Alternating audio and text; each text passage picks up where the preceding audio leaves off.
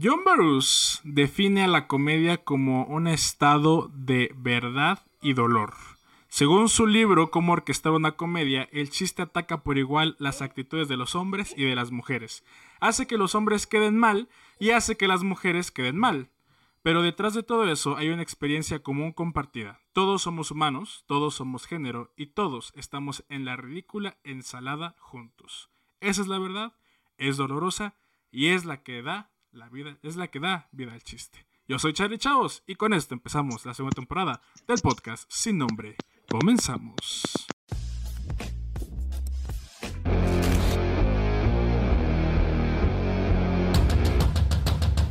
Hola mi amor, ¿cómo estás? ¿Estás bien? El podcast sin nombre.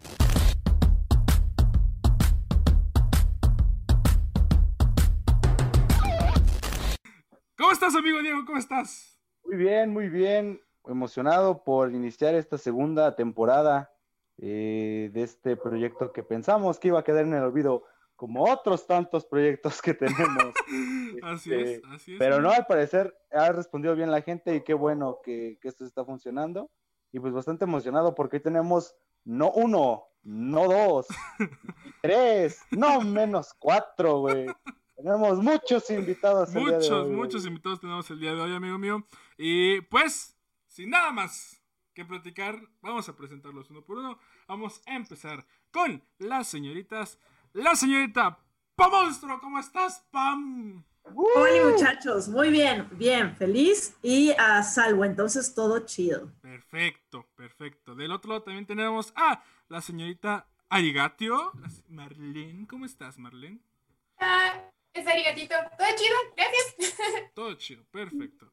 También tenemos a la ya también conocida, la señorita Mariana Mancera, Mariana Mansi, de ese episodio épico en el que descubrimos que tu primera vez puede ser en Europa y no en un motel clandestino. Este, claro que sí. ¿Cómo estás, Marle ¿Cómo estás, Mariana? Muy bien, gracias chicos. ¿Cómo están ustedes? Todo perfecto, todo cool, todo cool, afortunadamente. También tenemos presencia este con testosterona, porque obviamente tú y yo, amigo, no somos ni de broma, llegamos a tener niveles de testosterona lo suficientemente este, requeridos. Pero tenemos al señor No, bro. Paul Moreno. ¿Cómo está, señor Paul? Estoy entusiasmado, estoy Está en llamas. ardiendo de la emoción. Sí, literal. Perfecto. Y también está con nosotros el señor Sergio Velázquez. ¿Cómo está, Sergio? ¿Qué tal? Muy bien, muchas gracias. Que es todo un honor estar aquí con, con todos ustedes. Gracias por la El honor invitación. es nuestro. Gracias a ustedes por eh, básicamente aceptar la invitación y no mandarlos a la chingada, ¿no? O sea, tenían esa opción y, este, pues, gracias. Ah, ¿era opcional? Los aprecio, sí, los aprecio mucho. Les voy a dar un, un lugar en mi, en mi corazón por haber aceptado. Eh, como vieron, tuvimos una introducción un poco seria, ¿no? Eh, fuera de lo común este, en este bonito podcast, porque vamos a hablar de un tema serio, ¿no? Que, que muchas personas no lo podrían considerar así. Hoy vamos a hablar de la comedia misma, amigos míos. Aquí eh, vamos a definir si somos hombres o payasos. Este, yo la verdad desde una vez les digo que soy payaso. Eh, y pues vamos a tratar ciertos aspectos de la comedia como tal. Vamos a armar un bonito diálogo al respecto para saber pues si podemos llegar a una opinión eh, pues diversa o una opinión en común respecto a ciertos temas. ¿Les parece bien, mis estimados? Bien, bien, Muy entonces. bien. Perfecto. Bueno, les voy. eh, la dinámica va a estar así, como somos muchas personas. eh, vamos a este. Voy a lanzar precisamente uno, uno de los temas. eh, una pregunta más bien. Y voy, se las voy a decir a dos personas de las presentes, ¿no? Y este, evidentemente, una de las personas se tiene que dedicar a la comedia y la otra es ajena a. Para conocer el distinto punto de vista. ¿Están listos? Sí. Sí. Pues bien, la primera pregunta en 100 mexicanos dijeron es, eh, ¿cuál es la palabra que se utiliza para saludar a tu mamá? No, no sé, este, ok, eh, primera cuestión, mis amigos. Como sabemos, la comedia, eh, específicamente en el stand-up, en el cual nos estamos concentrando en el tema de- en, esta bonita noche, lleva pocos años hasta cierto punto aquí en México, a pesar de que es un arte, ¿no? Este, una rama de la comedia misma que lleva ya muchos años en Estados Unidos y en otras partes del mundo. Aquí en México tiene poco más de 10 años, poquito menos de 10 años más o menos existiendo. Tiene apenas está, está este, en, en, andadera el pequeño bebé que es el stand-up comedy y ya ha generado tanto varias escuelas como, eh, como una presencia bastante grande en México, ¿no? Tenemos desde una generación de una primera generación, ¿no? Que todos conocemos, que es Ricardo Farril, este, Sofía Rivera, etcétera, hasta incluso también eventos como guerras de escuelas, eh, talleres de stand-up y incluso la catedral de la conocida catedral del stand-up aquí, en, aquí en México, que es la Caja Popular, ubicada aquí en Querétaro, ¿no? Pero un aplauso, un aplauso a la Caja Popular, un aplauso, para el señor este, Bubu Romo, que eh, espero se encuentre bien.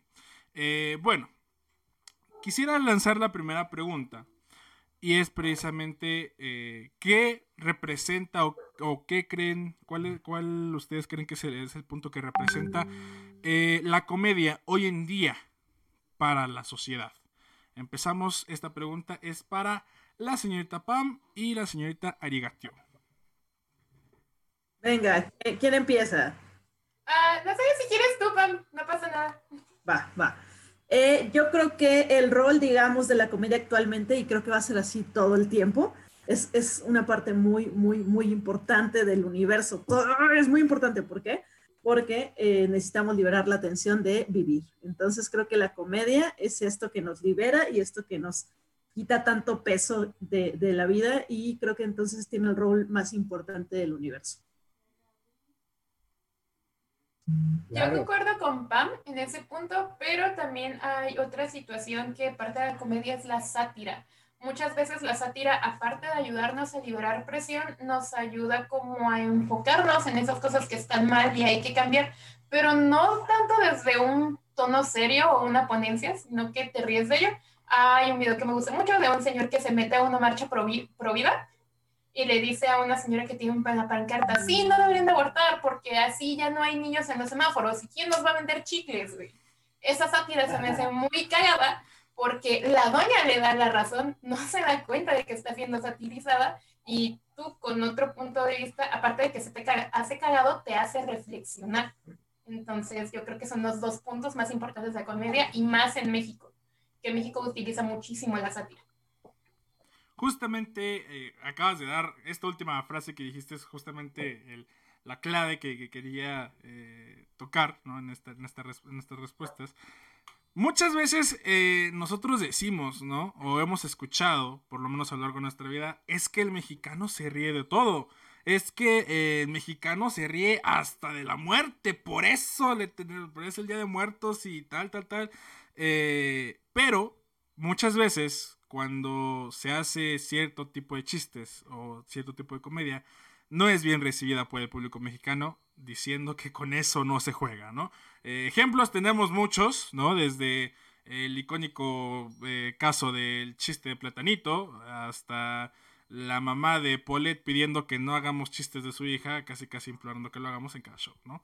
Eh, Ok, me, gustan las respuestas de, de, esta primera pregunta. La segunda pregunta, y estaba para el señor Diego Leamsi y la señorita Mariana Mancera, es... Estudié. ¿Eh? ¿No estudiaste? No, amigo. Dale, dale, dale. Ahorita me saco algo del culo, güey. Dale, güey. Este, ¿cuál es la importancia, cuál creen ustedes que es la importancia de la comedia para una sociedad precisamente como lo es la mexicana, ¿no?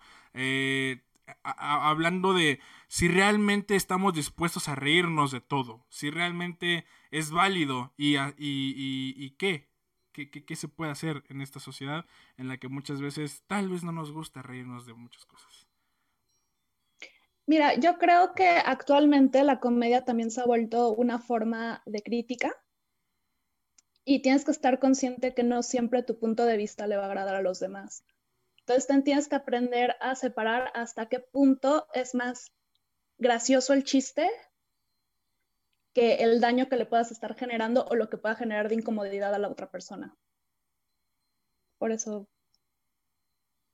ok. Señor Diego Leamsi. Claro, o sea, como que no todos eh, van a cachar el chiste al mismo tiempo, que a alguien sí le va a ofender más que al otro, ¿no? Y otro simplemente va a pensar, pues es solamente comedia. Eh, quiero partir del hecho que dijo Charlie, que, eh, tocaron hace poquito, que el mexicano generalmente se burla de la tragedia, pero más allá, creo que se burla de la tragedia ajena, güey, porque si por ejemplo no sé, güey, pasa algo, güey, y, literalmente el, mexicano dice, ah, ese güey está bien pendejo, güey, o no sé qué, esto causa gracia, güey, pero ya que te pase a ti, güey, pues ya, ya no está tan chido. Entonces, eh, creo que la importancia de la comedia para el mexicano siempre ha sido eso, encontrarle eh, lo gracioso, encontrarle lo cagado, eh, no quedarse con lo malo y pasar de página diciendo, pues, güey, o sea, pasa una vez, qué cagado, no hay pedo, güey sigo con mi vida, güey, se queda como una buena experiencia que a lo mejor de viejo yo voy a contarle a mis hijos, a mis nietos, etcétera, y va a quedar de aprendizaje. Entonces, eso es lo que yo podría poner sobre la mesa, de que la comedia es más como para recordarnos que no todo lo que nos pase, no todo lo malo tiene que quedarse así, o sea, que hay que encontrar el, lado bueno. Y creo que ese es un muy punto de un punto importante para, pues, para la vida, ¿no? Para el aprendizaje de la vida. Y lo recalca muy en comedia. ¿Y no crees que se está hablando ahí tal vez de una eh, gran hipocresía por parte del, del, mexicano, amigo? Al decir, me gusta, que le me gusta reírme de lo que le pase a los demás, pero cuando me pasa a mí, ya no es chistoso. Claro, claro, pero eso viene de, del hecho de que, por ejemplo, otra frase que también me vino a la mente que es de que el que no tranza no avanza, güey.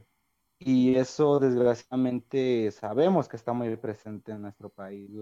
Y en otras partes del mundo no dudaría que también. Pero pues al final de cuentas es un modelo social que se ha seguido durante mucho tiempo. Y pues sí, pero pues vaya, las cosas son de alguna manera por algo. Entonces, pues pienso que, que la comedia tiene como e-, esa salida también que se puede interpretar como una salida de, dejar atrás lo malo para, para, para, reírte un rato, ¿sabes? Bueno, aunque cuando hablas de stand-up comedy también tratas como de reírte de ti mismo, o sea, tú, es, la comedia se trata acerca de ti hasta cierto punto, sí, temas que tú traes ahí cargando, entonces, el, eso es como lo hermoso del asunto, es diviertes a los demás a, a través de tu propia desgracia, no es tanto burlarte del otro. Claro, eh, bueno, eso viéndolo desde un, desde un punto de vista del lado del comediante, ¿no? Eh, donde, donde uno es, es, capaz de razonar el decir, ok, voy a, voy a hacer que la gente se ría a partir de algo que tome de mí, ¿no? O que incluso ya en una evolución del discurso se pueda tratar de otros temas, ¿no? Eh, pero precisamente hablando de, de, del público, ¿no? E, el público es el que, el que creo yo que existe una hipocresía en la cual pues me río cuando a lo mejor y le dicen algo chistoso en un show a alguien del público, mientras no sea yo, ¿no? Porque ha habido experiencias, bueno, yo a mí no me ha tocado afortunadamente en el que pues eh, personas salen ofendidas de algún bar o incluso tratan de agredir al, comediante por ser parte del show, ¿no? Por, por, por formar parte de este show de comedia, a final de cuentas. Claro. ¿Todo bien hasta ahí? Y bueno, siguiente punto a tratar, que creo yo es uno de los más importantes y que, quería plantear con eh, mucha delicadeza al momento de, decirlo, porque no sabía cómo, cómo formularlo, es el papel que hoy en día juega la mujer en la comedia, ¿no? No hoy en día, desde siempre, ¿no? vivimos en primera en una sociedad que ya cae, está de más recalcarlo, sumamente heteropatriarcal, ¿no? Eh, en la que precisamente lo, comentaba eh, con Pam en, el respectivo episodio que, grabamos con ella. Eh, para las mujeres, hasta cierto punto, la comedia, incluso hacer, hacer comedia incluso es difícil, ¿no? Es, es, un ámbito en el que a lo mejor y tal vez se desprestigia un poco el trabajo de las poco o mucho el trabajo de las comediantes mujeres, ¿no? Este, e, en una sociedad en la que por ejemplo, vemos a uno de los comediantes más exitosos de nuestro país eh, diciendo algún chiste y todas las personas le aplauden, pero vemos a una de las comediantes más famosas de nuestro país haciendo algún chiste similar y ya me la andan amenazando en cierto estado eh, hasta con muerte, ¿no? La pregunta va para Pam precisamente y para la señorita Arigatito, este, que ya leí bien el nombre. este, este, hay muchas T's ahí. Perdón, Marlene. hay muchas T's ahí, está muy complicado leerlo. Este, ¿por, qué, ¿por qué creen que se, que se deba esta, eh, pues, por desgracia, incluso factor de riesgo, ¿no? Al momento de hacer comedia. ¿Y cuáles son también los, los factores eh, que tal vez la gente no, no ve al momento de que, de que una comediante está haciendo su, trabajo o, que, o el papel que juega la mujer en la comedia. ¿Quién gusta empezar? Venga, ah, empieza tú, empieza tú porque yo empecé la otra. sí, no te preocupes. Eh, yo realmente como comediante no puedo hablar tanto, puedo ver como lo que conozco, yo soy streamer, pero lo que sí he notado mucho es que no están acostumbrados a que una mujer dé una opinión o una crítica, sobre todo cuando es el sexo contrario. No recuerdo cómo se llama esta chica que hace TikToks que son sobre hombres, que hasta hace el abuso así, güey, ah, criticando perfectamente a tu vecino que no cree en el COVID y se la pasa bebiendo y así, que es un estereotipo muy culero de cosas muy culeras que tienen vatos y ni siquiera que sean así todo el tiempo. Entonces, ¿qué es lo que pasa? No estás acostumbrado a recibir una crítica.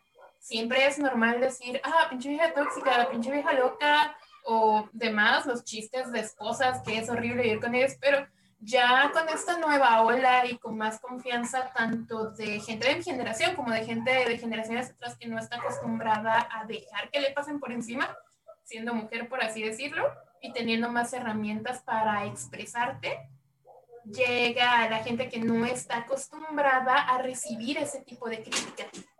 dice, no, tú estás mal porque tú estás perdida, tú estás loca. Al momento de que una mujer hace una opinión, aunque sea satírica, primero se le toma como que está herida por otra persona y después se le toma como que está loca, porque no es tan, tan externalizado que una mujer pueda sentir enojo o sátira de esa forma.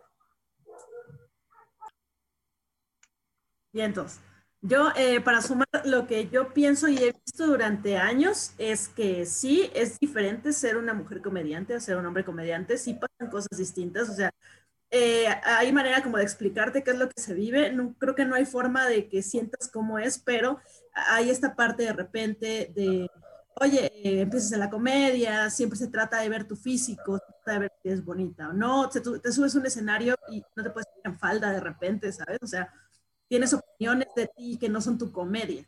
O sea, esto, eso lo vivo en el metro, en absolutamente todos lados y en la comedia también, ¿no? Y llega después este momento donde tratas de como escalar en la comedia y eh, si hay casos, hay numerosos casos de eh, vatos en la comedia, quien sea, que tengan un poquito más de poder como cuando empiezan, o sea, que tú empiezas, y empiezan cosas como, oye, te buscan para shows solamente porque quieren tener sexo contigo. Si no pasas, se encabronan y te dicen, oye, ¿sabes qué? Pues te voy a cerrar las puertas o no te voy a ayudar en nada. Y es una desesperación porque no solamente tienes que tener el talento de hacer reír arriba o el tiempo de hacer tu material, también tienes que batallar con todas estas situaciones, ¿no? Pero ahora creo justamente actualmente, como estamos en la pandemia, creo que ya están cambiando las cosas. O sea, no somos, eh, oh, hablaré por mí, yo ya no soy ninguna víctima. Ahora sí que me voy a los opens, trato de poner mis límites y creo que las mujeres lo están reventando muy cabrón. Ahorita ya tenemos en la Ciudad de México un open de morras que está súper bonito el ambiente y, eh, y se está creando mucho. Creo que hay muchas mujeres en la comedia que están haciendo bastante. Entonces, eh, ahora ya hay un camino y creo que ya nos podemos apoyar entre nosotras. Entonces creo que me emociona un poquito la comedia ahorita, siendo mujer, creo que está, está muy fuerte. ambas opiniones me gustaron, profundas, eh, eh, poderosas hasta cierto punto, me, gusta. y, y, tú, este, Arigatito, mencionabas un aspecto también importante, ¿no? Dices, yo no soy comediante, pero sí soy streamer, ¿no? Y, ese mundo, a pesar de que no forma parte de la comedia, también eh, forma parte de un entretenimiento, ¿no? Incluso hasta muchas veces cómico, eh, distintas formas de hacer, de entretener, ¿no? Eh, mi pregunta va tanto para ti como para Paul. Arigatito. También, ¿qué opinas tú de las personas, ¿no? Que, este, que tal vez eh, en tus streams, espero que no, o en eh, figuras del mundo del streamer, como ya las conocemos como este, Wendy Girk, Ari Gameplays, etc. ¿Cómo ves también esa lucha un poco difícil de la mujer en el mundo del, entretenimiento para gamers? Y eh, la pregunta para el señor Paul, que además de comediante es un excelente maestro, espero, porque yo no fui su alumno y espero no andarme, este, eh, ¿qué tal si sus alumnos aquí llegan y comentan, no, es el peor profe que te, no, no es cierto, este, gran maestro el señor Paul, eh, tú como comediante, Paul, y además como maestro, me imagino que estás constantemente observando comentarios, chistes incluso que hacen tus propios alumnos, y creo que eres la vista más cercana a unas nuevas generaciones de todos los aquí presentes, eh, que nos podría, pues, contestar, ¿no? Si, si, si crees que, también ah, en estas nuevas generaciones que son incluso llamadas generación de cristal, ¿no? Y que estas mismas generaciones dicen, ay, vinimos a, arreglar lo que su generación no pudo. Eh, ¿Realmente existe ese cambio de crítica y de, de pensamiento? no, no de la noche a la mañana, evidentemente, pero sí se nota un proceso, amigo. ¿Quién gusta empezar? Este, ok. Voy yo y ya después haré gatito. Mm, mira, lo que me pasa es algo muy particular.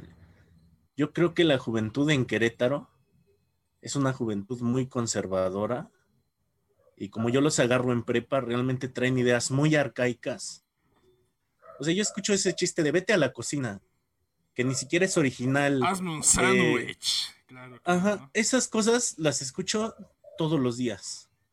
Y cuando veo realmente la evolución de un joven es cuando ya salió de la prepa y cuando ya abrió más su mente y ya tiene una expresión propia, pero cuando está en la prepa y cuando está en un entorno familiar, sí se ve que está muy marcado la homofobia, este, el machismo, el complejo de, a lo mejor de inferioridad y de superioridad, de, de decir, este, tu papá trabaja en esto, ah, o sea, el mío trabaja en esto y me va mejor, cuando realmente yo estoy en una prepa pública y pues, o sea, estamos, estamos igual en todos lados, ¿no?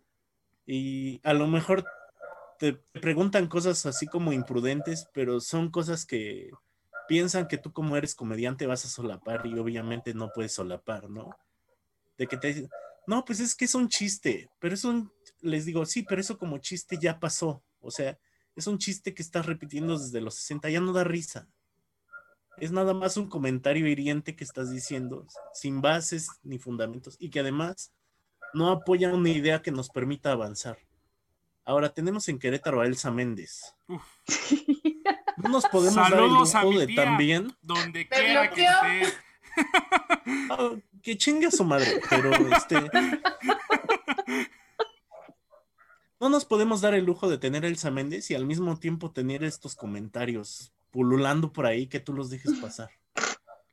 O sea, yo creo que a, mí sobre todo, que soy comediante también y lo digo con orgullo y que a veces los, los chavos me agarran de relajo, este, no se me puede pasar algo así, ni puedo dejar, no puedo permitir ese tipo de cosas, ¿no?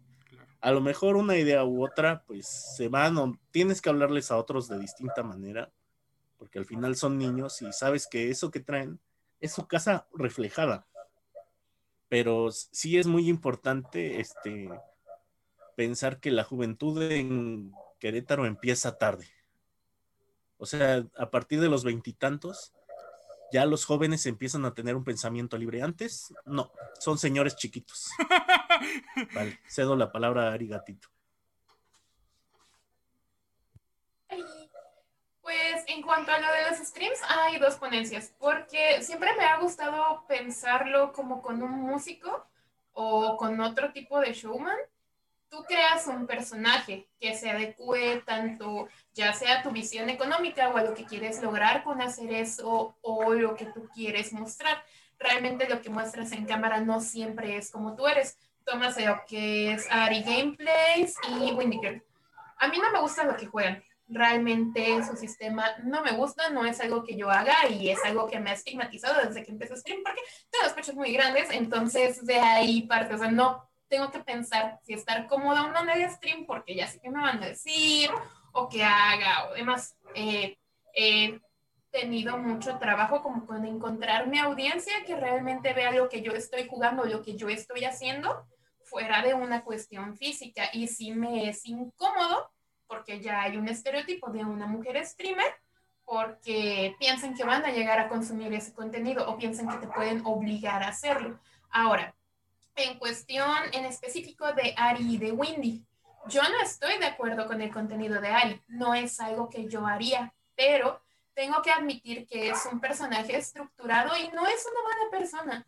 O sea, de lo que yo he visto, de sus polémicas y todo, hasta puedo atreverme a decir que es una persona amable, pero Windy por otro lado, solamente quiere sacar dinero y utiliza ese viejo recurso de crear una polémica con cualquier otra persona que encuentre para ganar notoriedad, ganar vistas y otra vez regresar al hoyo en el que estaba. Entonces, si bien básicamente son lo mismo, su actitud es lo que cambia. O sea, no es qué tipo de personaje te creas, porque puedes estar bajo esa misma base, sino cómo lo expresas, porque ella suele ser un poco más respetuosa que la otra chica. De lo poco que he visto, realmente no veo ni a Ari ni a Windy, solo he visto como cuestiones básicas, pero esa cuestión de explotar o gritar o estar moviendo los senos todo el tiempo, entiendo que eso te da vistas y te da donaciones, pero no es algo que yo quisiera hacer. Aún así, tú eres libre de si ese es el personaje que tú decides hacer, está bien. ¿Por qué? Porque conoces a tu público un buen ejemplo de esto es una chica gringa que es Belle Delphine. Belle Delphine no hace nada más que burlarse de sus sims y ser bonita y le sale muy bien porque literalmente no hace nada. O sea, ella crea una polémica. Vende algo como el agua de chica gamer o los condones que muchas veces ni siquiera es la gente que ve su contenido la que lo compra. Es la gente que está en contra de ella y se pone a hacer un review de ese producto diciendo lo estúpido que es, cuando el estúpido es ese güey porque lo compró. O sea, no estoy de acuerdo, no es algo que haría, pero Belle Delfin es una persona muy inteligente y es un empresario. Porque supo manejar eso a su favor. Pero no toda la gente lo ve como es. Entonces, ¿qué es lo que pasa? Cuando tú incursionas en eso de hacer streamings o que alguien te ve en un videojuego, te quieren arrastrar a juega esto, o juega Free Fire, o juega Warzone, mi cara Warzone. Yo en general streameo juegos de terror o Hellblade, cosas que me gustan y esa presión de juega algo popular o cambia tus alertas o baila cuando te donen es como de, güey, o sea, no quiero hacerlo. Y hay mucha presión de, bueno, no quieres hacerlo, entonces chinga tu madre, me voy a hacer otra cosa. Entonces, sí, es como esa parte de que sí existe, no es nada mal que exista, pero tampoco puedes obligar a alguien a crear un contenido que no quiere crear. Bueno, eso es. Chale, ya me hiciste sentir mal por haber comprado mis 30 litros de agua de baño de, Bel Delfin. Agua de cola, güey. Este, podemos continuar. Eh, la siguiente pregunta es para el señor Sergio Velázquez. Y ya que hablaste, amigo mío, al señor Diego Lamsi. Órale. ¿Mandé? ¿Cuál es la pregunta? Eh, la siguiente pregunta es: ¿en qué momento, y justamente eh, eh Arigatito mencionó algo importante, ¿no? El, hecho de ser un personaje, el de construir un personaje a partir de tu persona, eh, funciona mucho en la comedia, ¿no? E incluso no podría decir que es algo obligado, pero es algo que muchas personas hacen, ¿no? Eh, en el sentido de, la comedia de stand-up, no como tal un personaje, personaje totalmente diferente a ti, pero que incluso a ese personaje podemos encontrar varios ejemplos como el de Yuridia o este, otros comediantes que sí necesitan eh, personificarse para eh, hacer su comedia. Tenemos otros ejemplos un poco menos teatrales, por así decirlo, que es este Coco Celis, Carlos Vallarta, que obviamente en ningún momento los ve siendo así de extravagante, de, raros, comillas, comillas, ¿no? Eh, fuera del escenario. Mi pregunta es, ¿qué tan, qué tan, en dónde, perdón, ustedes considerarían que ya deja de ser parte del personaje algo que se, algo que se proyecta, ¿no? algo que se dice, cuando deja de ser parte del personaje y cuando ya es la persona que interpreta el personaje, ¿no? Porque en redes sociales ha pasado que muchos comediantes o muchas personas que se dedican al entretenimiento lanzan un comentario que es, híjole, por ahí no, era un comentario difícil de procesar, ¿no? Y, se justifica diciendo, no, es que sí es mi personaje de las redes sociales, ¿no? Y eh, yo, mi yo, soy otra persona completamente diferente y ustedes no me pueden juzgar. ¿Dónde creen que, ¿En dónde creen que está el punto entre el personaje y la persona? Empieza usted, señor Sergio. Ah, ah bueno. este, pues ya que me dio el permiso, eh, yo creo que esas, bueno, aquellas personas, no necesariamente que son comediantes, pero que utilizan este personaje para hacer comedia, eh, tienen dos, bueno, una ventaja y una desventaja principales. La ventaja sería la que tú acabas de mencionar, que si alguna vez llegasen a tener algún contratiempo, algún roce, algún problema, creo que es este, bueno, para esas personas y desde mi punto de vista veo yo que es como muy feo el poner de excusa a tu personaje.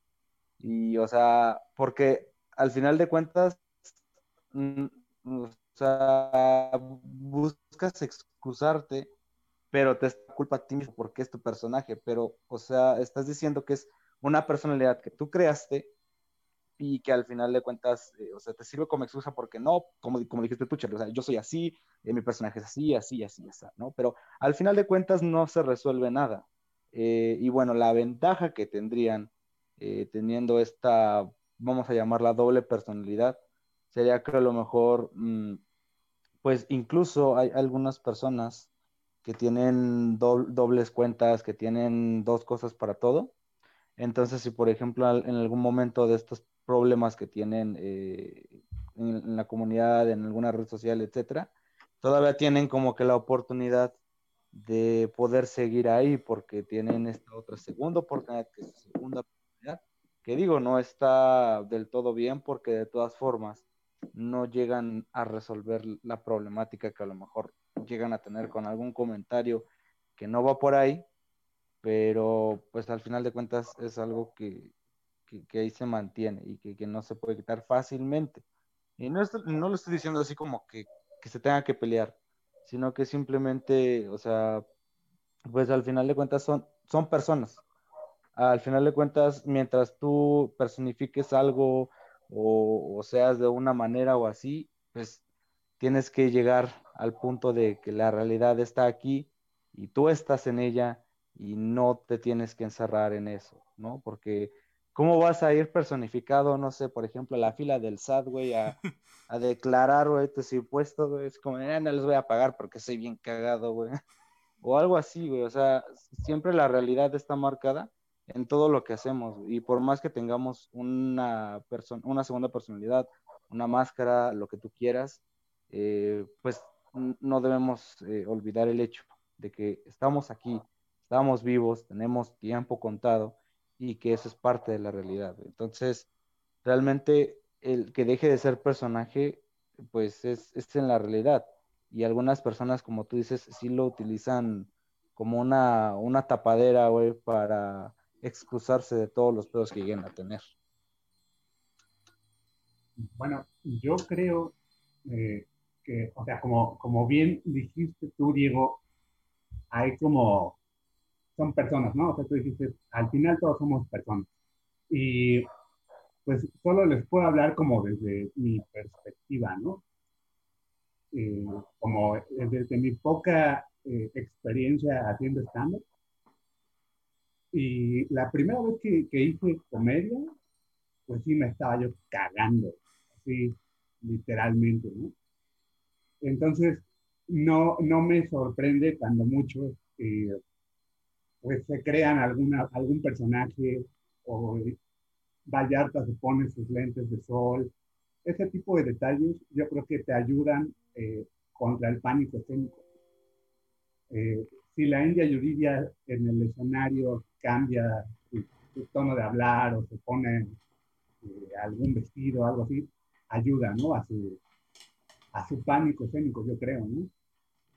Eh, entonces, pues sí, se me hace como de lo más normal respecto a lo que decía, a lo que decía este, este chavo, de, de, que, de que afectara así como tener un doble perfil en Facebook y es así como, como este Ricardo Farril, ¿no? Que le sacaron de contexto una, un chiste quizás hace un chingo de años sobre pedofilia. O, eh, y entonces sacó eso, ¿no? De que fue, fue como su fue como su personalidad de Facebook la que sacó ese chiste o una madre así. Entonces sí, no, no, no me parece que sea algo como, como digamos, eh, que no se deba hacer, ¿no? Me parece que es algo muy común eh, cuando uno está en, el, en este ámbito haciendo, haciendo comedia. Ok, eh, me gustó que, que, los dos tocaron el punto de, de mantener como incluso más de una cuenta, ¿no? En, en, en, en redes que, que, sirva para expresar ciertas cosas. Creo yo, en mi opinión, que tal vez esa no sea la mejor respuesta o solución para alguien que tenga un problema, porque sigue siendo igual de mala persona. La diferencia es de que eh, lo expresa en otro, en otro canal con, con menos, menos audiencia, ¿no? Eh, saludos, Diego Leam. No es, no es, cierto, amigo. Este es un sol tú. Te amo. Este. Okay. la siguiente pregunta es para el señor Paul Moreno y la señorita Mariana Mancera. ¿En qué momento se podría considerar ya una agresión y no algo con tintes cómicos. Porque justamente eh, hace, hace, unas preguntas antes comentábamos, ¿no? Es que muchas veces se defienden con el hecho de decir, ay, es, es humor, güey, es chiste, es, es broma, acéptame que te estoy jodiendo a la madre porque es chiste, ¿no? O sea, cuando realmente ya es una agresión directa hacia una persona o hacia un sector de personas, ¿no? Y cuando sigue siendo, eh, sigue estando en este límite de, de, la comedia.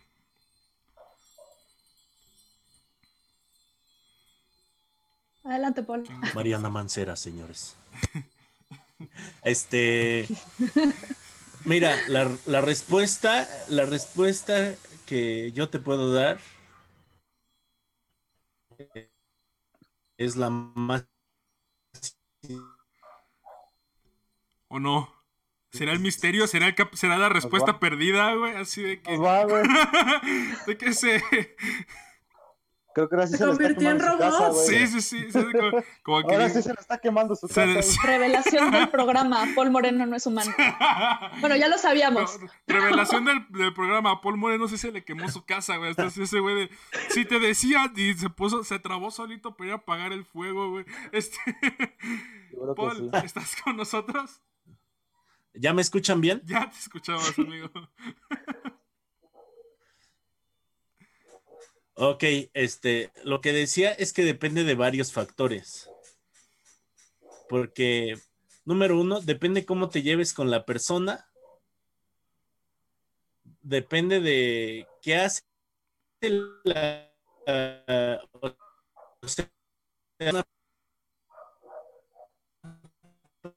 Me encanta cuando alguien dice pensamientos tan profundos. Este... Creo que tiene razón en todo lo que ha dicho. ¡Guau! Okay. ¡Guau! Diría el perro, ¡guau! Hay un poquito de voz en tu lazo, güey. Señor Paul, si gusta, vamos primero con la opinión ah, de, de Mariana. La... y después. Telmex, sí, una mentadita a, este, a Telmex, ¿no? Y de plano, de, de pasada. Mariana. Yo queriendo dejar que las personas mayores expresen lo que no quiere. Este... Por ejemplo, eso puede ser abuso. no, no es cierto. Este, volviendo al punto número uno que estoy diciendo, pues depende de cómo te lleves con la persona. Ah, eh, sí. eh, pues yo creo que también bueno, es un poco retomando lo que yo estaba diciendo hace rato, de que lo que estás diciendo del chiste tiene que ser más gracioso que lo que pueda llegar a ser ofensivo. Y el, como que, bueno, desde mi perspectiva, cada quien se ofende tanto como se quiera ofender. Entonces tú, por ejemplo, como público, un ejemplo, si eres súper religioso, no te vas a ir a meter a ver a Talavera, ¿sabes? Tú también como que te tienes que autoproteger como espectador y tampoco digo que nosotros como comediantes tengamos carta abierta de decir lo que sea y caer del mundo. Pero si realmente la o sea, el, lo gracioso, el remate supera lo grave de la premisa, sí puede ser la comedia así. Ok, señor Paul, ya estamos con, usted. A ver, voy a apagar mi cámara para que disminuya la ¿Por, qué me siento como, como en aquel episodio de las, de las hamburguesas al vapor, güey? Te va a apagar la cámara porque neta está pasando algo en su casa. Se está trabando a propósito. Lo que pasa es Chale, Paul, suenas como. Y Telmex, oilo, güey. Paul, ¿por qué suenas como yo cuando me meto piedra? Este, no, no es cierto. Este, ¿Listo, amigo? Eh, ¿Me escuchan bien? Sí, creo. bueno, voy a aprovechar que tengo voz normal y no de roboardilla. Eh, bueno, hablábamos de eso, de que depende cómo te lleves con las personas, cómo está el clima a lo mejor de la noche. A lo mejor si los chistes ya están muy cargados para mujeres o a lo mejor de morenos, ya no es apropiado que tú sigas chingando con el mismo chiste. Y Además, tenemos que agregar que la escena de la comedia es súper pesada, güey. O sea, a veces por decir un chiste nos decimos cosas bien culeras. Eso es la verdad. Los comediantes somos culeros. Eh, entonces, este, de repente sí se te puede ir la mano. O sea, y más porque puede ser una idea que de repente te sonó graciosa en el cerebro y cuando la vas diciendo, te vas dando cuenta de la pendejada que hiciste. Entonces, este, está muy canijo. Número uno, que te juzguen por un pensamiento así que es como reflejo. Y número dos, hay muchas personas que están detrás de la persona que apunta y que dice, vamos a ir sobre él porque ha hecho tantos comentarios y que realmente también es un ojete. O sea, como que debería de haber un sistema de strikes así de, ok, dijiste este comentario, está mal por tal, tal y tal, strikes. A mí eso me parecería como más justo. Pero creo que es una opinión muy dividida. Ok. Para encontrar una... Ajá, Pam, dime. Amigos, ¿puedo hacer un comentario? Eh, eh, sobre este tema, yo creo que también es muy importante que sepamos que hay que hacernos responsables del contenido que hacemos. O sea, esto es lo básico. Yo voy a estar de acuerdo en hacer chistes de los que yo esté de acuerdo con las consecuencias que trae. Y otra cosa es, hay algo muy importante, el humor eh, negro o este humor de roast es muy de estudiado, o sea, es realmente no es así de fácil como ir a ofender a alguien y destrozarlo completamente, ¿sabes? Es, es como hacer un honor a las personas que quieres, porque siempre es con alguien a quien quieres, y sí hablas mal de esa persona, pero en los límites de no te voy a lastimar y te admiro muchísimo. Entonces también hay que entender que también cuando se tocan temas importantes como... Eh, pues alguien con discapacidad, cuando hablas de un chiste de lo que tú quieras hablar, eh, hay que entender que la gente de repente está, somos un montón de gente, entonces cada quien está en su, en su línea de su, está superando, ¿sabes? Todos estamos llevando una, una etapa de duelo. Si yo estoy en negación, tu chiste no me va a caer. Si yo estoy en aceptación, tal vez me ría porque ya me empiezo a acercar al humor negro, puedo reírme de mi desgracia. Pero somos muchos de público y hay que tomarnos la responsabilidad de hacer un contenido que eh, realmente vamos a agarrar las consecuencias. Justo te iba a, dar la palabra a ti, Pam, este, porque eh, ya casi, casi te nos vas en unos minutos, por desgracia, este, y no quería que, partieras sin, dar tu opinión respecto a esto. ¿Alguno de los de las dos personas que contestó la pregunta eh, en un principio gusta comentar algo también? Pues yo creo que es muy. Ah, bueno. Ajá, ah, primero, primero Mariana y después. Sí, primero Mariana. yo creo que lo que acaba de decir Pame es súper importante, hacerte responsable de lo que vas a decir. Y entonces cuando tú tienes responsabilidad sobre lo que estás diciendo, sabes tus propios límites. O sea, de si te llega a venir el guamazo de regreso por lo que dijiste, o sea, si vas a saber lidiar con eso. Y ese puede ser un muy buen modulador de qué tanto estás listo, o sea, dispuesto a transgredir. Ok. Señorita Eriguetito. Ahora sí, es que hay que entender una cuestión de que tú puedes tener toda la libertad de expresión que quieras, porque al final de cuentas, pues eres una persona, se te ve el pedo, todo el mundo comete un error, pero dentro de esa libertad de expresión también hay una responsabilidad de, no es que hagas, sino cómo abordas esa crítica, ¿sabes? Por ejemplo, haces un comentario desafortunado, la cagaste y te diste cuenta después de tiempo que fue ofensivo, porque, como dicen, el chiste tiene que ser más chistoso que culero y, digamos, tomemos... Hay una publicación que compartí hace un tiempo que no me pareció a mí bien en general, que era un coche que traía una adorno de Halloween, que era un bracito que estaba colgando y yo dije, ah, un adorno de Halloween, es X. Pero arriba con sangre está escrito por pinche tóxica. Y eso fue lo que ya no me pareció gracioso.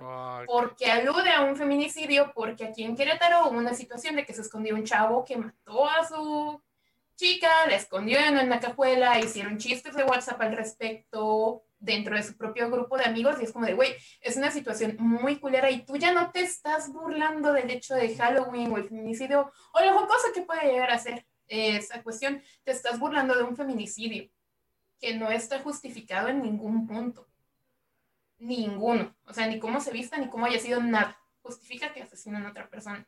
Entonces, no es que te burles o que pongas un adorno de Halloween. Es qué contexto le pones detrás. Y si bien hay cosas que, como dices, por ejemplo, el chiste de Richie O'Farrill, que fue muy desafortunado, a mí no me gusta porque yo soy mamá de un niño pequeño y a eso transgrede mi límite personal, pero tampoco lo voy a fundar porque iba dentro de stand-up y dices, bueno, si se lo quita, se le pone, no agrega nada. Pero ya yéndote a un límite general, como es una problemática tan grande, ahí sí ya está mal, porque no es un límite personal en el que tú estás transgrediendo, estás metiéndote con una situación que es más amplia y no solo hieres, sino que minimizas la gravedad de. Y es ahí donde está mal y tienes que asumir la responsabilidad, ¿sabes que le cagué? No está bien y ya. Pero, ¿qué es lo que pasa? Se ponen a la defensiva en vez de decir eso es pinche exagerada, me quieres cancelar, este, la cultura de lo políticamente correcto, que sí a veces está mal, pero no siempre. O sea, tienes que saber afrontar tus errores y hacerte responsable de ellos en vez de echarle la culpa a alguien más o al contexto. Ok, me, me agrada, me agrada. Eh, sí, creo que es, es, justo, precisamente, creo que eh, últimamente, bueno, siempre, pero últimamente hemos visto ejemplos este, de estos límites, ¿no? Entre, entre agresión y, comedia. Justamente Pam eh, tenía, puso un ejemplo, perdón, sobre, sobre la comedia de Rose, ¿no? Que, que, es, que es que no es insultar por insultar, ¿no? No es simplemente resaltar aspectos malos, sino es, ok, ¿sabes qué? Te quiero, te, eres alguien que, que aprecio, que admiro incluso, y parto de ahí para con todo el respeto que se, que se te, te, te, doy, este, hacer comedia a base de ciertas cosas, ¿no? Por desgracia hay gente que no lo entiende, ¿no? Sí, sí, justamente con esto te despedía Pam, este, ya Pam se nos tiene que retirar, pero esperamos... Ya tengo que ir, muchachos. pero qué gusto estar aquí con ustedes, sí, ya nada más para dar mi último comentario, creo que tienes razón en esta parte de, es alguien que admiras y alguien que quieres porque como está en una posición alta, te puedes burlar de una persona en una posición alta no en una persona que tiene un que está más más abajo. O sea, no voy a, no me voy a reír de un niño de la calle, eso, ¿estás de acuerdo? Eso sí es pasarse de lanza. O sea, me voy a reír de alguien que ya admiro, que ya tiene una carrera o que es este, un amigo mío, pero es eso, es eso. Pero muchas gracias por tenerme aquí, amigos. Les mando muchos abrazos, besos y cuídense. Gracias por estar aquí, Pam. Adiós. Amigos, gracias por escuchar el podcast en nombre. Estamos aquí en la segunda parte del programa. Recuerden consumir nuestros eh, productos que nos patrocinan, ¿no? Este, Dreams Fotografía y Video. Este, ¿qué más, amigo? ¿Qué más? El Provinciano Shirts. Así es. Y el Bonais de birria. Este, no nunca debe faltar el Bonais de birria para todas tus crudas, para cualquier cosa que necesites. Ahí está puedes comprarlo en Amazon junto con Arctic. No es cierto, este, ok, continuemos. Este, precisamente estaba comentando antes de que, de que pasáramos a este, a este corte comercial, eh, que, que, muchas veces la comedia de Roast no es interpretada de esa manera, ¿no? Y lo podemos ver tanto en comediantes como en el público que representa esa comedia, ¿no? El caso más reciente que pudimos ver, y esta eh, segunda pregunta, a lo mejor, eh, o análisis, más bien opinión, va hacia, que, quisiera que lo contestara o comentara el señor Sergio Velázquez y este, el señor Paul.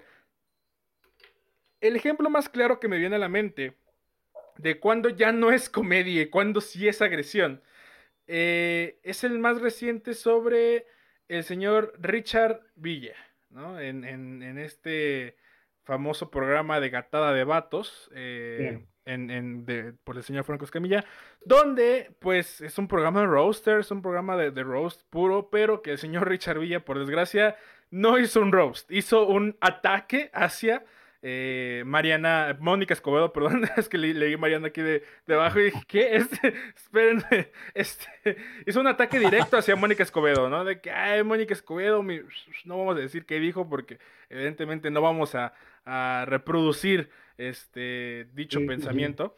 Pero, ¿ustedes qué opinan? ¿Ustedes eh, creen que ese comentario es un reflejo tal vez de, no, de una vieja escuela de la comedia, porque venimos de una escuela de la comedia un poco eh, rara, ¿no? Donde, donde veíamos a, a Ortiz de Pinedo que, uff, uff, este, sabrosearse chavitas este y, sobajándolas en este en la escuelita VIP, bueno, no chavitas, actrices, ¿no?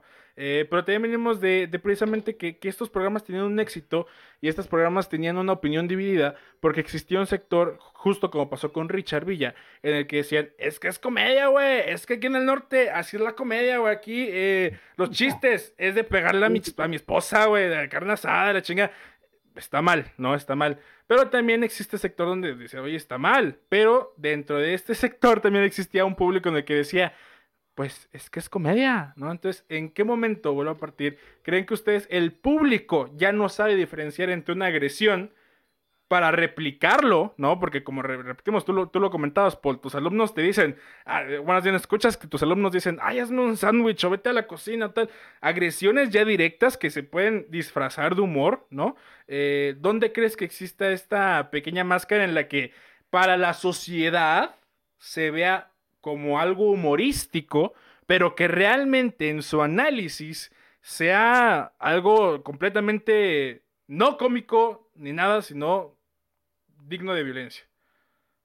Sí, mira, lo que hizo Richard Villa fue, fue un acto puro de odio, o sea, totalmente. El tipo, el tipo estaba totalmente tomado, drogado. O sea, sí, sí le echó canitas, yo creo, ¿no? O sea, si, si, ves en el video, tiene, digamos, luces, sonido y madre y medio, Pero, pero es un misógino, ¿no? O sea, es un misógino, o sea, ni siquiera, digamos, no hay estructura en todo lo que dice, nada más está ofendiendo, nada más está diciendo, no sé, le está diciendo puta, perra, y todo eso, ¿no? Pero en ningún momento eh, hace un chiste, ¿no? Un chiste tiene una estructura muy específica y el güey no las cumple, ¿no? No, cumple con, con, nada de esas estructuras, ¿no? Simplemente está ofendiendo y se escudaba en eso güey, es comedia, aquí hacemos nosotros comedia, es chistoso, le estoy diciendo puta. Es comedia, güey, es evidente que es comedia. es evidente que es comedia, le estoy diciendo puta, pero no. claro, claro. Eso, eso no es chistoso, es, es misoginia pura. ¿no? Eh, el, tipo, el tipo es nefasto, ¿no? Y, y pues, obviamente hay todo un movimiento ahí para, para cancelarlo y y todo eso, ¿no?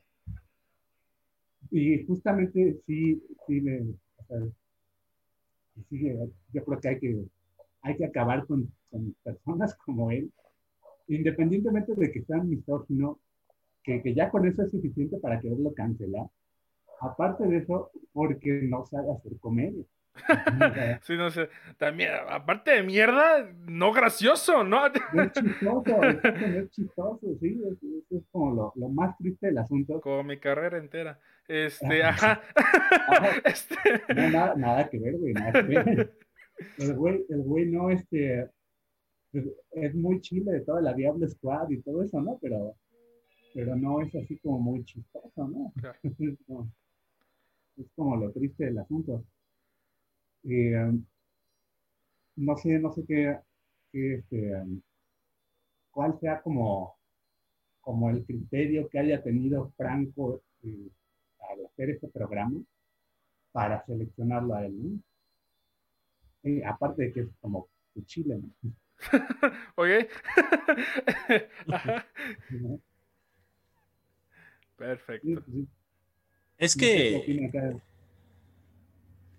Es que el vato ya tenía un Comedy Central. Ya, y, obviamente, si ya tienes un Comedy Central, amigo, ya eres lo suficientemente chistoso para que ah, la gente te cancele. este. Pues ya no chistoso, sino que podríamos pensar profesional Estados Unidos, donde sí, la comedia profesional este, pulula en todos lados. Entonces, decirle a alguien un insulto nada más por decírselo no es comedia. Nosotros estudiamos, aunque parezca que no, eh, sí estudiamos comedia y la seguimos revisando. De hecho, a mí me encanta la teoría de la comedia porque pues al final sí soy profe y me gusta. No, es que la verdad, o sea, al final sí hay conceptos y sí hay cosas como que tú puedes cambiar sabiendo teoría. Ajá. Sí se puso a decir insultos al no. Loco. Está... Ah.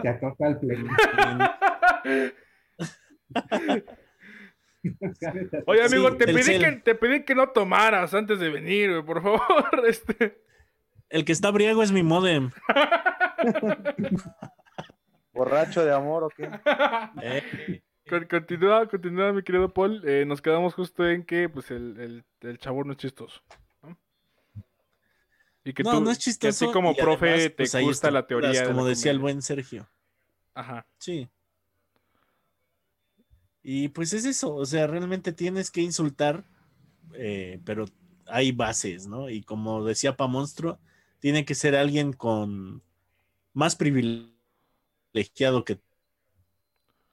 Mira, hay un, hay un comediante que se llama Jeff Rosewood, y ese güey siempre dice que solamente se, le hace un roast a quien tú amas, ¿no?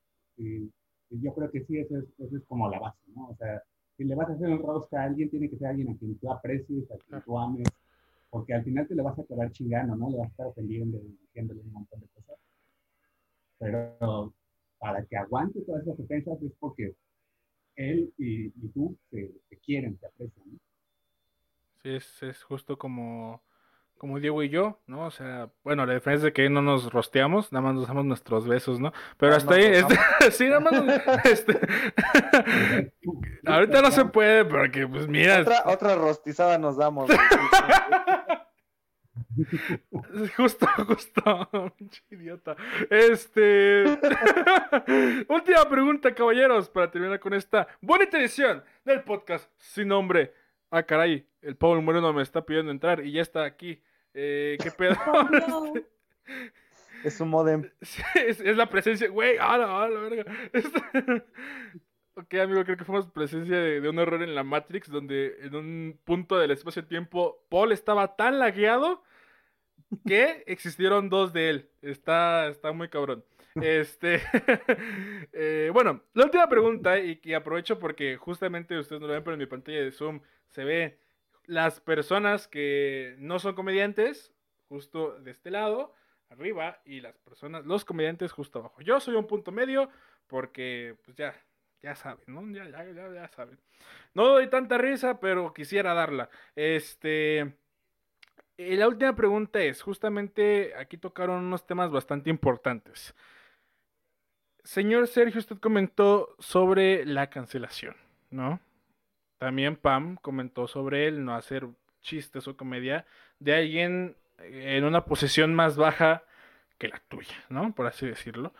Y eh, creo que en estos últimos años hemos visto una ya llamada cultura de la cancelación ridiculizada, porque hasta cierto punto ha sido, no está tan bien estructurada, ¿no? Yo me acuerdo cuando pasó lo de los, eh, lo de las protestas de contra el racismo en Estados Unidos y que pues querían cancelar al perrito de Paw Patrol que era policía porque representaba una figura de autoridad, ¿no? Ahí tal vez yo sí dije, ¿qué está pasando aquí? ¿No? Como el modem de Paul cuando recibe más de 2 megas de internet. ¿Qué está pasando aquí? ¿Por qué, ¿Por qué está pasando esto? Este... Pero justamente, ¿no? Vivimos en, una, en unos últimos años en los que cualquier cosa que digas, seas famoso o no, obviamente lo vemos más con la gente famosa, seas famoso o no, algo que digas que se pueda sacar de contexto, eh, puedes formar parte de esta lista de la cultura de la cancelación, ¿no? Y lo hemos visto en el mundo de la comedia precisamente con ejemplos como eh, Chumel Torres, ¿no? Con ejemplos como precisamente Richo Farrell, en el que tal vez se sacó un poco de contexto o sí, la comedia que ellos elaboraban no era la correcta, ¿no? Eh, y, que esto ocasionó, este, bueno, creo que en, Richie no tuvo repercusión alguna, eh, pero por ejemplo en el caso de Chumel, una cancelación de un espacio de, expresión, ¿no? En, en, HBO, eh, etcétera, etcétera, etcétera. Mi pregunta va para ambos lados, ¿no? Tanto las personas que consumimos comedia como las que la hacemos. Y es, ¿cuáles son los límites de la comedia. ¿Cuáles ustedes creen? No, no, no que deban ser. ¿Cuáles ustedes creen que son los límites de la comedia? No, no hablando ya cuestión de ofensivo o no, sino realmente, justamente puedo poner el ejemplo que, que dijo Arigatito. A mí no me gusta el chiste de Richie, porque soy mamá, pero no voy a decirle a la gente, oye, güey, que, hay que linchar a este cabrón, ¿no?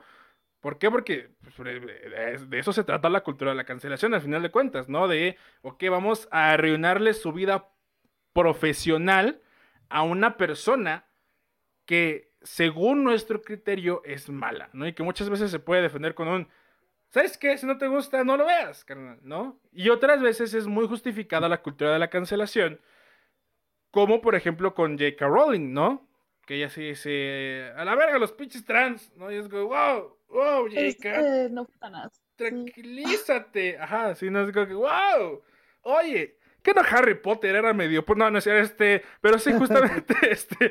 Eh, y, y que después, en vez de decir, ¿sabes qué? Sí, me equivoqué, sigue sosteniendo este discurso de odio, ¿no? Eh, ¿Y qué pasa cuando esto va a la comedia?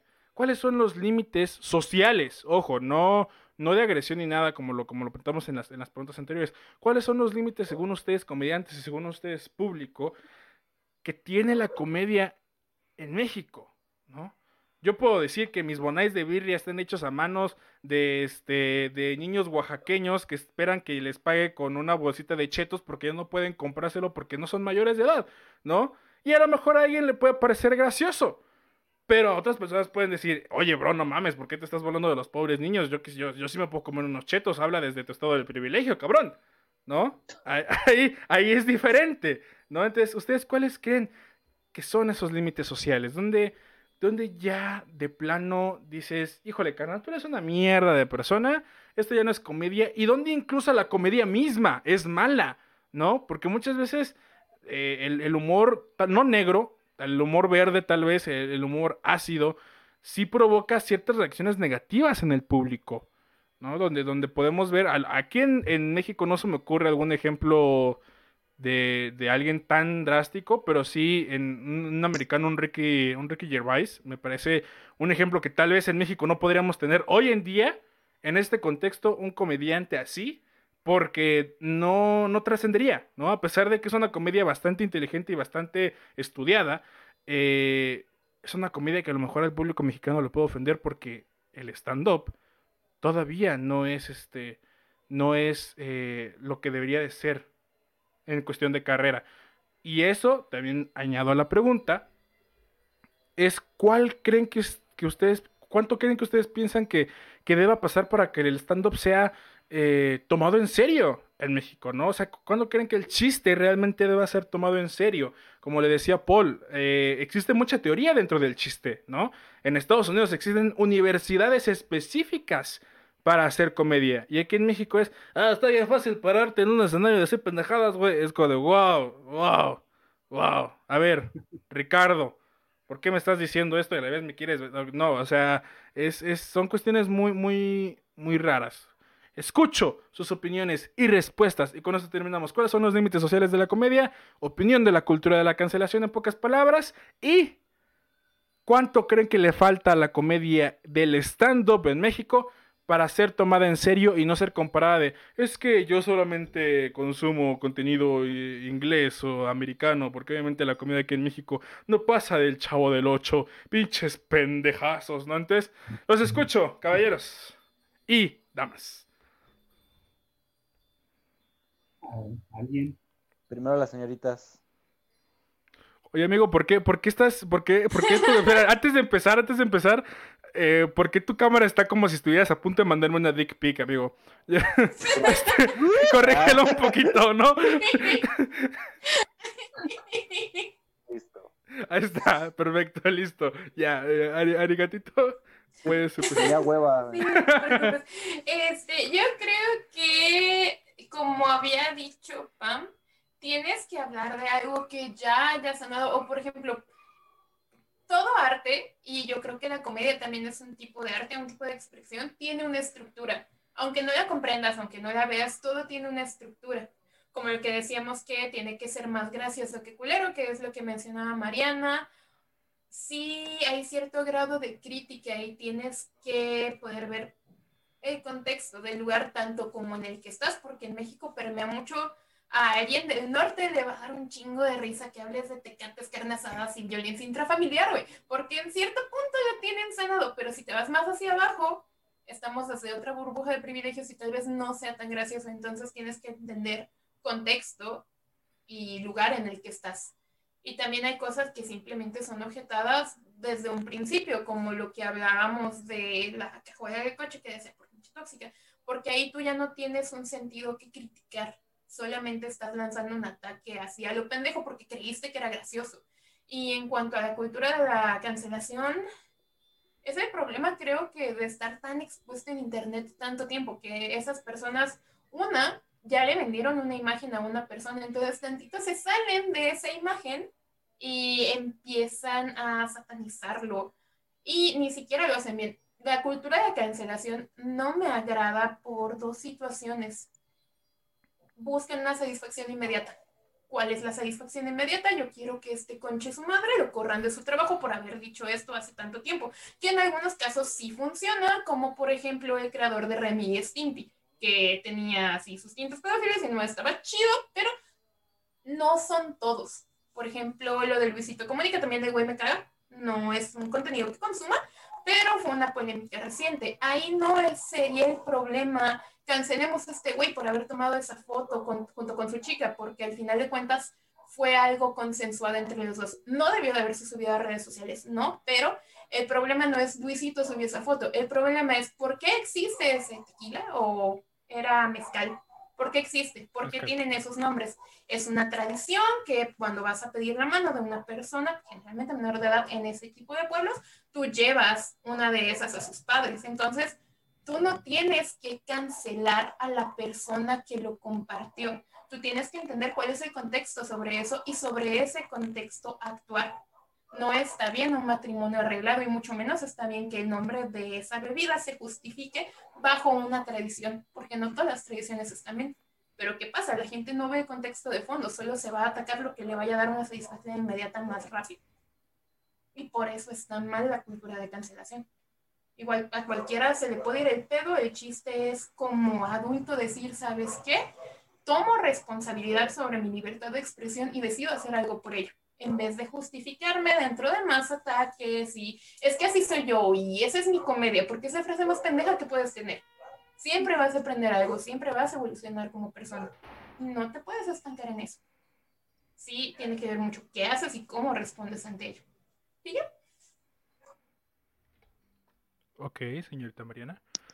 Bueno, este, yo tampoco estoy cero a favor de la cultura de la cancelación, porque tiendo, creo que tiende mucho a sacar las cosas de contexto. O sea, toman un comentario, lo sacan de contexto y anulan como todo lo que es la persona alrededor de eso, ya transgrediendo límites, como por ejemplo haciéndolos perder sus trabajos o que los agredan en la calle y eso tampoco está bien. O sea, la gente se está tomando como un papel de superioridad moral nada más señalando y juzgando a las personas.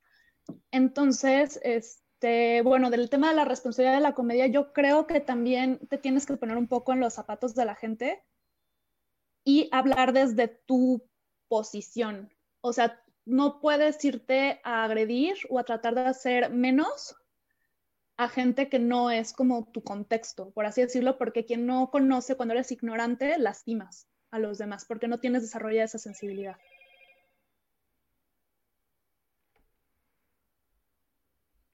Ok.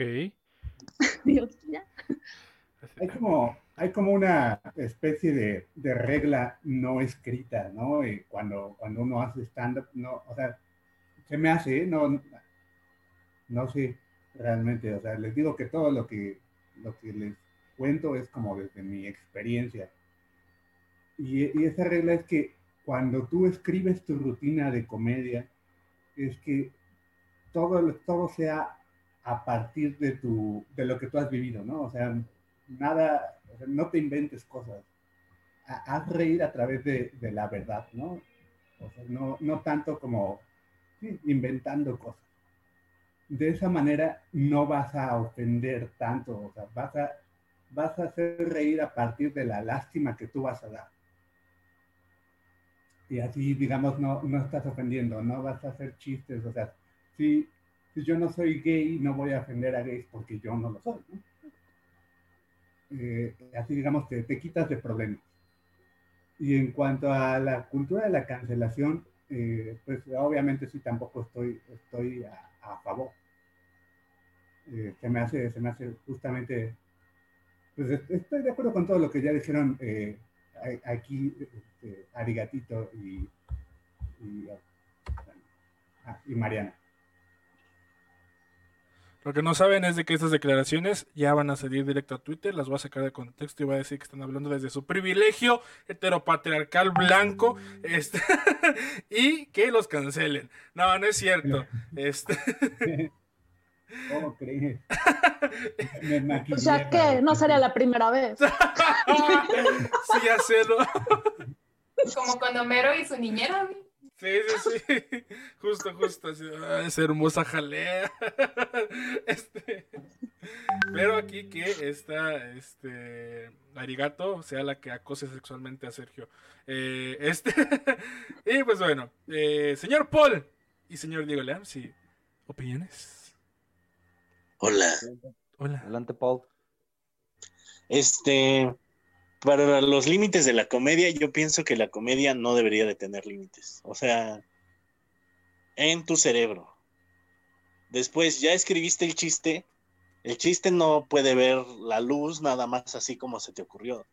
Tú tienes que pasar por un trabajo de pensar cómo decirlo y si está bien que lo digas. O sea, ya que nació, eh, tienes que pensar cómo estructurarlo y cómo hacerlo y como dicen, este, pensar que te vas a ser responsable de lo que vas a decir. La verdad, este, yo sí tengo mucho que trabajar en ese aspecto porque si algo me resulta muy divertido, me vale madre contra quién me vaya a oponer, que me ha sucedido, y lo suelto. Pero sí, sí me hago responsable siempre que alguien me pregunta, ¿tú fuiste el que dijo esta objetada? Sí, sí, fui yo. Eh, y respecto a la cultura de cancelación, Está mal porque vale madre, ¿por qué no deja de sonar la pobreza por mi casa? Pero bueno. Güey, podrías decir, podrías decir, ah, perdón, es que está pasando mi avioneta que la están probando, ¿no? Que sabes, o sea, en vez de decir, puta madre, pinche obra es mi negra. privado que está despegando, ¿no? bueno, les decía, respecto a la cultura de cancelación, eh, está mal porque hay gente que se oculta detrás de las personas que señalan. O sea, siempre hay alguien que dice, vamos a cancelar a tal persona. ¿Y por qué no cancelan, por ejemplo, a Sergio Andrade, a Gloria Trevi? Porque se han metido atrás del movimiento feminista. Este, siempre hay alguien malo tratando de desvirtuar este tipo de cosas y por eso siento que está mal cancelar sin antes pensar qué le vamos a hacer a cada persona y que no haya un juicio parejo para todos. Pues es que como lo plantas entonces quema de brujas. Tal cual. Es la quema de brujas del siglo XXI. pues yo siento que es eso. Sí, la, la, diferencia es que aquí no estamos que Hay que cancelar a Gloria Trevi. sí, justo, justo. Justo, justo. Hay que cancelar a Gloria Trevi. Es que no, vamos a poder. un pollito de eso. Ay. Sí, sí, sí, sí. Ay, Dios, no. Sí, es justo, justo lo que, lo que comentaban. Me, me parece acertada la, la, la, opinión de Paul, porque también mete justo lo que platicábamos, ¿no? El hacerse responsable de todo lo que, lo que uno dice, ¿no? Eh, como si hay, ah, hubo cierto comentario que, que, me gustó, o sea, me hizo reír muchísimo, pero así que tal vez no, no era el correcto que encontré del señor Paul, donde alguien, un comediante, bueno, un fotógrafo, excelente fotógrafo, besos a donde quiera que esté, señor Jorge, Mendicuti, eh, posteaba en su, en su perfil personal. Eh, ¿Qué pasa cuando te despiertas y tienes antojo de una Cars Jr.? Y el señor Paul Moreno hizo un comentario diciendo, esto es o muy de gordos o una confirmación de una red de pedofilia. Y es como, wow, ok, muy inteligente, sí. me encantó, me encantó, pero justo eso, a lo mejor alguien lo puede leer y decir, pinche imbécil, te estás burlando de los niños que son tocados por sus, por gente millonaria, ¿no? Pero, pues, justo, justo mientras creo que Paul se haga responsable, creo que está, está bien. Señor Diego, última opinión, por favor. Bueno, ok, bueno, yo quiero cerrar generalizando un poco las opiniones de todos eh, bueno, tomando un punto de perspectiva a, un concepto de la mercadotecnia, porque me quiero poner de mamador, este, hay algo que se llama target, ¿no? Esto del target es básicamente hacia dónde va distribuido tu producto, tu servicio, etcétera. Y eso pasa, eh, bueno, eso yo pienso que es una forma de, eh, de, explicar muy bien esta cuestión de hasta qué límite va la comedia, porque si tú sabes identificar tu target, si tú sabes eh, eh, cuál es tu audiencia y hacia, hacia dónde quieres llegar con tu chiste, con lo que tú estás haciendo, pues obviamente tienes que pasar por ciertos filtros y tener en cuenta ciertas cuestiones que, que no toda la gente a la que, de la que depende tu target va a, quedarse ahí. Entonces, identificando una vez cuál es tu target, pues ya puedes tener más en claro qué es lo que vas a hacer sin tener que preocuparte si la vas a cagar, si alguien te va a funar, etcétera, etcétera. Entonces, pues primero tener en cuenta que no a todos les va, les va a generar gracia tu chiste o tu comentario o así, pero eso que dijo Paul de, eh, o sea, de decir algo y sin tener miedo a hacerse responsable de eso, también está bien, güey, porque, pues, o sea, no, no, te estás tampoco excusando, pero tampoco estás, pues, no teniendo eh, los, los, huevos suficientes para decir, no, yo no lo dije, ¿sabes?